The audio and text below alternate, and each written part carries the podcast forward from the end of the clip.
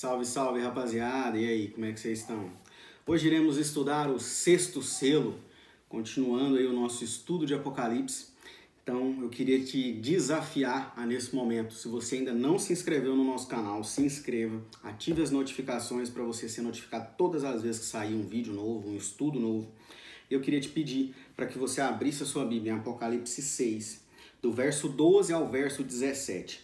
Pausa o vídeo aí agora na hora da vinheta e leia esse texto e depois continue para nós estudarmos o sexto selo, o impacto do grande julgamento, beleza?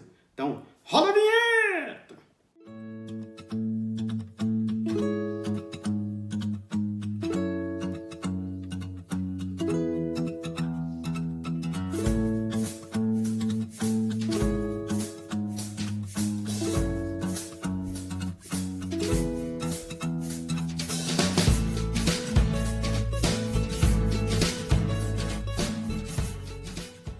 Beleza, espero que você já tenha lido o texto e queria te desafiar. Se você ainda não assistiu às outras aulas, é necessário que você assista, que você entenda as, os outros estudos, porque o livro de Apocalipse é um como se fosse um filme, uma película. Ele é uma começa e ele vai desenrolando, João vai contando a história conforme ele vai vendo, e tudo tem uma sequência, tudo tem uma continuação. E se você pegar do meio, você não vai entender, porque você não entendeu o começo. Então, para que você entenda esse filme, para que você entenda o livro de Apocalipse, você tem que vir sequencial do primeiro até esse estudo, beleza? Então, vamos lá. O sexto selo. Então, o último selo que nós vimos, que foi o quinto selo, é sobre as testemunhas, é sobre os mártires que foram mortos por causa do evangelho. E aí, o sexto selo é a continuação, é o que acontece por causa desses mártires. Como vimos no estudo anterior, o quinto selo é das testemunhas, isto é, daqueles que estão presentes na sociedade, nos acontecimentos, que foram dispersos, trucidados, martirizados, que levaram a palavra ao homem até o sacrifício e são também pessoas que oram, que sabem que a oração é um poderoso agente de Deus para mudar a história. Eles oram, oram com paixão e intensidade. Então aqui já é mais uma vez nós falarmos da importância da oração. O texto nos chama a atenção para a necessidade de se aprender a ler os acontecimentos, as desordens do mundo e a insignificância do poder, as calamidades materiais e as subversões políticas como acontecimentos que possuem significados. Estes dramas estão também nas mãos de Deus. Os eventos históricos possuem profundo significado.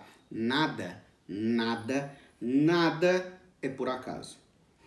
O sétimo selo descreve os cataclismas que surgem na terra quando seu povo é martirizado e posto à margem da história quando os eleitos são retirados do mundo. Nada mais resta senão o terror e a desordem. Então, o sexto, sete aqui já dando um spoiler do sétimo selo que nós vamos ver na próxima aula. Então, é, a importância dos eventos históricos, tudo tem um porquê, tudo tem um significado, tudo está no plano de Deus, nada foge do plano de Deus, beleza? Os cataclismas materiais revelam os desastres sociais, políticos e econômicos sobre aqueles que tentaram destruir as testemunhas. O que caracteriza esta retirada é, portanto, a desordem e a incoerência, a destruição dos fundamentos certos, a falta de sentido que se manifesta no terror que as coisas trazem. Então, aqui continuando o spoiler do sétimo selo, que é o que acontece quando o, os mártires, quando os crentes são retirados deste mundo, o que acontece? Terror e desordem. Quais são os efeitos deste grande julgamento? Primeiro efeito, o grande julgamento vai alterar as estruturas cósmicas. Aonde? Nós vimos isso no verso 12, que diz isso. O que, que acontece? Terremoto. Todas as ilhas e montes serão movidos, pelo verso 14, né? O sol se escurecerá a lua se tornará como sangue, estrelas caindo, talvez uma alusão a fragmentos de meteoritos vindo sobre a terra, pode ser. Céu se enrolando. O julgamento não tem apenas uma dimensão individual, não é só uma coisa que vai afetar o nosso sistema planetário não tem repercussões apenas no planeta Terra, mas em todo o sistema solar. O julgamento atinge o Sol, a Lua, as estrelas e o firmamento. Afeta também de forma significativa o nosso planeta, claro. Vemos aqui uma descriação isto é, uma criação às avessas, uma criação ao contrário. Este terremoto será uma espécie de Big Bang em direção oposta ao da criação. Então, é, esse julgamento afeta todo o universo, toda a galáxia, todo o sistema solar. O Sol vai escurecer, a lua se transformará em sangue, as estrelas irão cair. Então, olha a dimensão de você achar que Deus ou que Jesus é um deusinho. Não, ele é o todo-poderoso, criador de todas as coisas e o seu julgamento afeta toda a todo o universo. Segundo ponto, o grande julgamento vai atingir todas as hierarquias humanas, conforme o verso 15.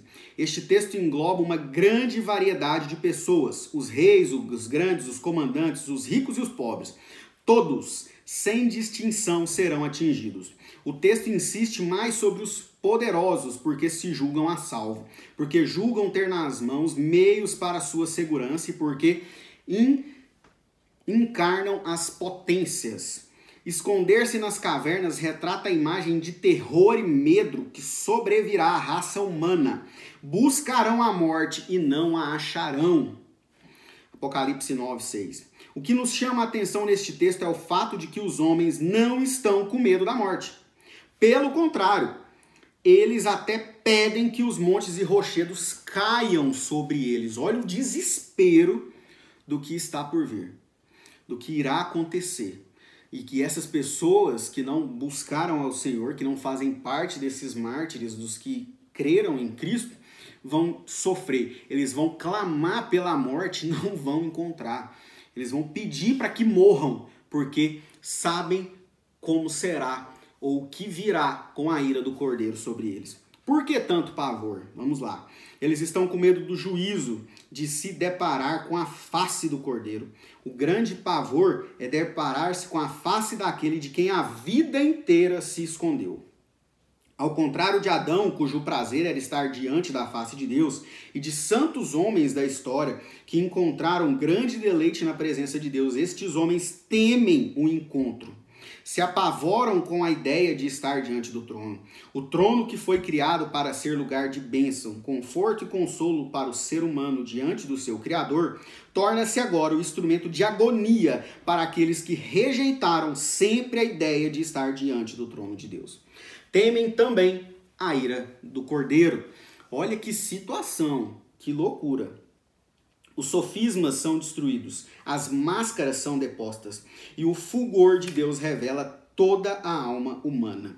Diante dele não se esconde nada de bom ou de ruim. Seu trono é transparente como um mar de vidro. Lembra dos primeiros estudos que atrás do trono tinha um mar de vidro? Olha aí. Quem pode manter-se diante de Deus então? Eis a pergunta. Esta pergunta é respondida em alguns textos de Apocalipse. Cafezinho? Lá em Apocalipse 5, 9, vai dizer que aqueles que foram comprados pelo sangue, pelo sangue do Cordeiro, todos estes a quem Jesus salvou, que foram comprados pelo seu sangue, esses podem permanecer diante do seu trono, diante do Cordeiro, diante de Deus. Também em Apocalipse 3, 5 e no 13, 8 vai dizer aqueles que foram achados no, no livro da vida. Então, aqueles que têm o nome escrito no, no livro da vida também podem ficar diante, porque também foram comprados pelo sangue do Cordeiro. Aqueles que lavaram as suas vestiduras no sangue do Cordeiro, Apocalipse 7, 9 e 7, 13 e 14. E também aqueles que têm o selo de Deus sobre as suas frontes. Aqui nós já adentramos então sobre a, o selo, sobre a marca do cordeiro nas suas fontes, Apocalipse 9, 4 e 6. Como assim? Você pode estar se perguntando. O sinal do cordeiro, mas eu já ouvi falar tanto do sinal da besta. É verdade. A teologia do medo, ela vem falar que nós teremos a marca da besta se nós não formos salvos ou escolhidos ou se, se nos rendermos ao sistema da besta. Então, vamos entrar um pouquinho nesse assunto aqui. Para estar diante de Deus, precisamos do selo em nossas frontes. Assim como os seguidores de Satanás recebem marcas sobre a fronte e sobre a sua mão direita, que nós vamos ver lá em Apocalipse 13, 16 e 17, da mesma forma, o povo de Deus é separado, marcado pela presença distinta do Espírito Santo que o sela. Em Efésios 1, 13, 14, 2 Coríntios 1, 22, a gente vai ver falando sobre isso, de quê? De que o Espírito Santo é quem nos cela. Nós somos selados pelo Espírito Santo para as boas obras, nós somos selados pelo Espírito Santo para, é, por sermos salvos pelo intermédio de Cristo Jesus. Então, este é o selo de Deus que nos autoriza a ficarmos de pé confiadamente diante de Deus. Então, nós vamos adentrar mais adiante nos próximos estudos sobre essa questão da marca da besta, mas já vou te dar um spoiler aqui do que realmente é a marca da besta. A marca da besta são aqueles que não têm a marca do cordeiro e são selados pelo diabo. É uma marca espiritual. Você tem uma marca espiritual, você que é salvo, que você tem um, um, selo que foi carimbado e selado pelo Espírito Santo com a sua salvação. Então nós temos a marca de Cristo espiritualmente. Que, que eu quero dizer com isso? Que aqueles que têm a marca da besta têm uma marca espiritual e nós temos uma marca de Cristo, que somos lavados pelo sangue dele, que é uma marca. Nós fomos selados pelo Espírito Santo, que é uma marca também espiritual. Então, quando você vê um monte de vídeo no YouTube falando que o sinal da besta vai ser um chip na mão ou na testa, ou vai ser um código de barra, ou vai ser é, qualquer coisa, né? Um, algum, alguma coisa que vai ser colocada materialmente em você, é mentira. Não existe. É espiritual essa marca.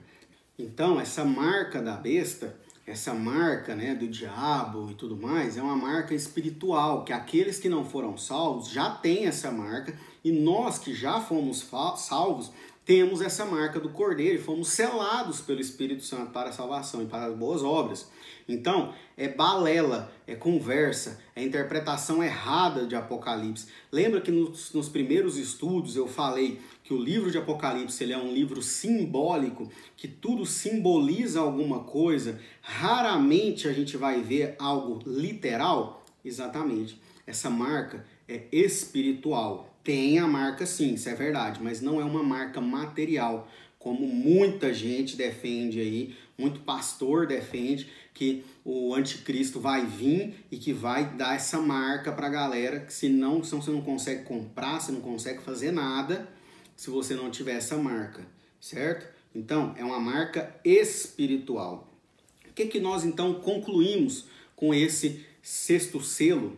Então, este selo é marcado por várias rupturas textuais, mas não podemos perder de vista que as calamidades aqui reveladas são resultado direto da abertura dos cinco primeiros selos, principalmente do quinto selo, que está relacionado à oração daqueles que, mesmo em face da própria morte, não hesitaram em se entregar sem reservas ao ministério do Senhor. O martírio sempre foi um combustível poderoso para fazer o evangelho de Cristo se alastrar. Tribulações, perseguições, angústias nunca, nunca fizeram parar a mensagem do evangelho. Antes foram elementos que fizeram a mensagem de Cristo se aprofundar e solidificar. Diante dos veementes testemunhos dados pelos mártires, surgem as calamidades que afetam as estruturas cósmicas. Mas o maior e mais desafiador dilema que existe sobre a raça humana não são ainda as tragédias, mas o encontro final e decisivo diante do trono de Deus. Quem é que pode suster-se no grande dia da ira do Senhor? Louco, esta noite te pedirão a sua alma, e o que tens preparado para quem será? A gente já ouviu falar muito dessa frase, né? Essa noite pedirão a sua alma. Então, é, essa é a importância do, do sexto selo, que é uma continuação dos cinco selos anteriores, principalmente o quinto selo, né? Essa é o, o sexto selo é um resultado do quinto selo, que é a oração dos mártires, o clamor dos mártires que estão embaixo do trono de Deus, resultou na abertura do sexto selo e essas catástrofes é, que vão afetar não só o nosso planeta, mas toda a galáxia, todo o universo, é o resultado do, das orações e do clamor dos mártires. Então voltamos à, à aula anterior do que? A importância da oração. Ore. A oração muda a realidade da história. Beleza? Que Deus te abençoe. Até a próxima aula. E a próxima aula nós vamos falar sobre a marca do cordeiro. Vamos adentrar sobre essa marca que é tão falada, né? Como eu falei, que era um spoiler ali que eu estava falando da marca da besta e a marca do cordeiro. Na próxima aula nós vamos falar da marca do cordeiro. Que Deus te abençoe. Um abraço!